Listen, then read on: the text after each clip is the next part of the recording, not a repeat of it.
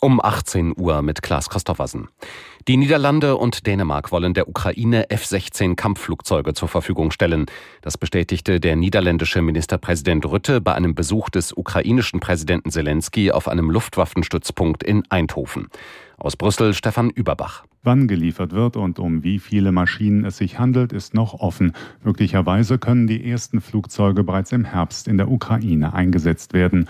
Rütte sagte, vor einer Übergabe müssten allerdings noch einige Bedingungen erfüllt sein. In einer gemeinsamen Erklärung der Niederlande und Dänemarks heißt es, dazu gehöre unter anderem die Bereitstellung von entsprechend geschultem und geprüftem Personal für den Betrieb und für die Wartung der Flugzeuge. Die Ausbildung ukrainischer Piloten an F-16-Jets hat bereits begonnen. Die Debatte über die geplante Kindergrundsicherung dauert an. Bundesfinanzminister Lindner sieht noch Beratungsbedarf. Der FDP-Politiker sagte beim Tag der offenen Tür der Bundesregierung, von Armut besonders betroffen seien vor allem Kinder aus Familien, die nach Deutschland eingewandert seien. Die Frage sei, ob man nicht besser in Sprachförderung oder Integration investieren solle, anstatt den Eltern mehr Geld zu überweisen. Der schwere Waldbrand im Nordosten der Kanareninsel Teneriffa ist weiterhin außer Kontrolle. Allerdings verliefen die Löscharbeiten in der Nacht offenbar besser als erwartet. Aus Madrid, Franka Welz. Die kanarische Rettungs- und Notrufzentrale teilte mit, die Witterungsbedingungen seien über Nacht besser gewesen als befürchtet.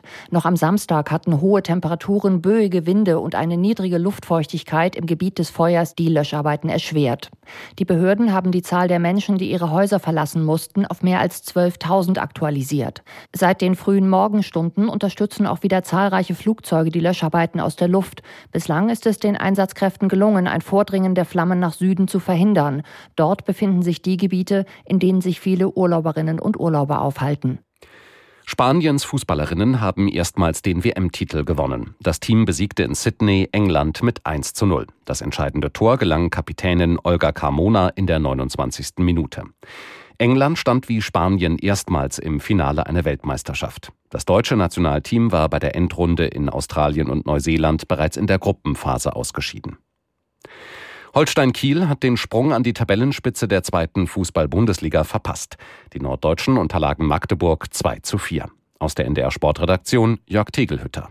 Kiel versuchte alles, holte zwischenzeitlich sogar einen 0 zu 2 Rückstand auf, verpasste aber am Ende den dritten Sieg im dritten Spiel und verlor 2 zu 4. Den ersten Erfolg feierte hingegen Eintracht Braunschweig durch ein 1 zu 0 gegen Schalke 04. Die Niedersachsen verbesserten sich damit in der Tabelle auf Rang 14. Einen direkten Abstiegsplatz belegt hingegen der VfL Osnabrück. Der Aufsteiger verlor gegen Nürnberg knapp mit 2 zu 3 und bleibt zu Hause weiter ohne Punkte. Und in der ersten Liga besiegte Union Berlin den FSV Mainz mit 4 zu 1. Der dänische Ex-Weltmeister Mats Petersen hat die Hamburger Cyclassics gewonnen. Der 27 Jahre alte Radprofi holte sich nach 205 Kilometern in der Hansestadt den Sieg vor dem Niederländer Danny van Poppel. Dritter wurde der Italiener Elia Viviani. Soweit die Meldungen. Das Wetter in Norddeutschland. Abends heiter mit sonnigen Abschnitten, vor allem im Süden und Osten von Niedersachsen einzelne Schauer möglich. In der Nacht trocken, zeitweise einzelne Schauer, Tiefstwerte 18 bis 12 Grad. Morgen ein Wechsel aus Sonne und Wolken, einzelne Schauer möglich, Höchstwerte 21 bis 27 Grad.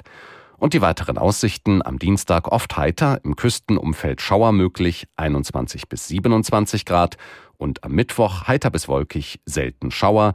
Die Werte liegen zwischen 20 und 27 Grad. Das waren die Nachrichten. NDR Info Podcast jetzt. Weltspiegel. Ich bin Janina Werner. Schön, dass ihr heute dabei seid. In den letzten Wochen haben uns ganz viele Nachrichten aus dem Niger erreicht. Denn dort hat ein Militärputsch stattgefunden. Und zwar am 26. Juli hat das Militär geputscht und hat den demokratisch gewählten Präsidenten Mohamed Bazoum abgesetzt. Das Land Niger war immer ein verlässlicher Partner für den Westen,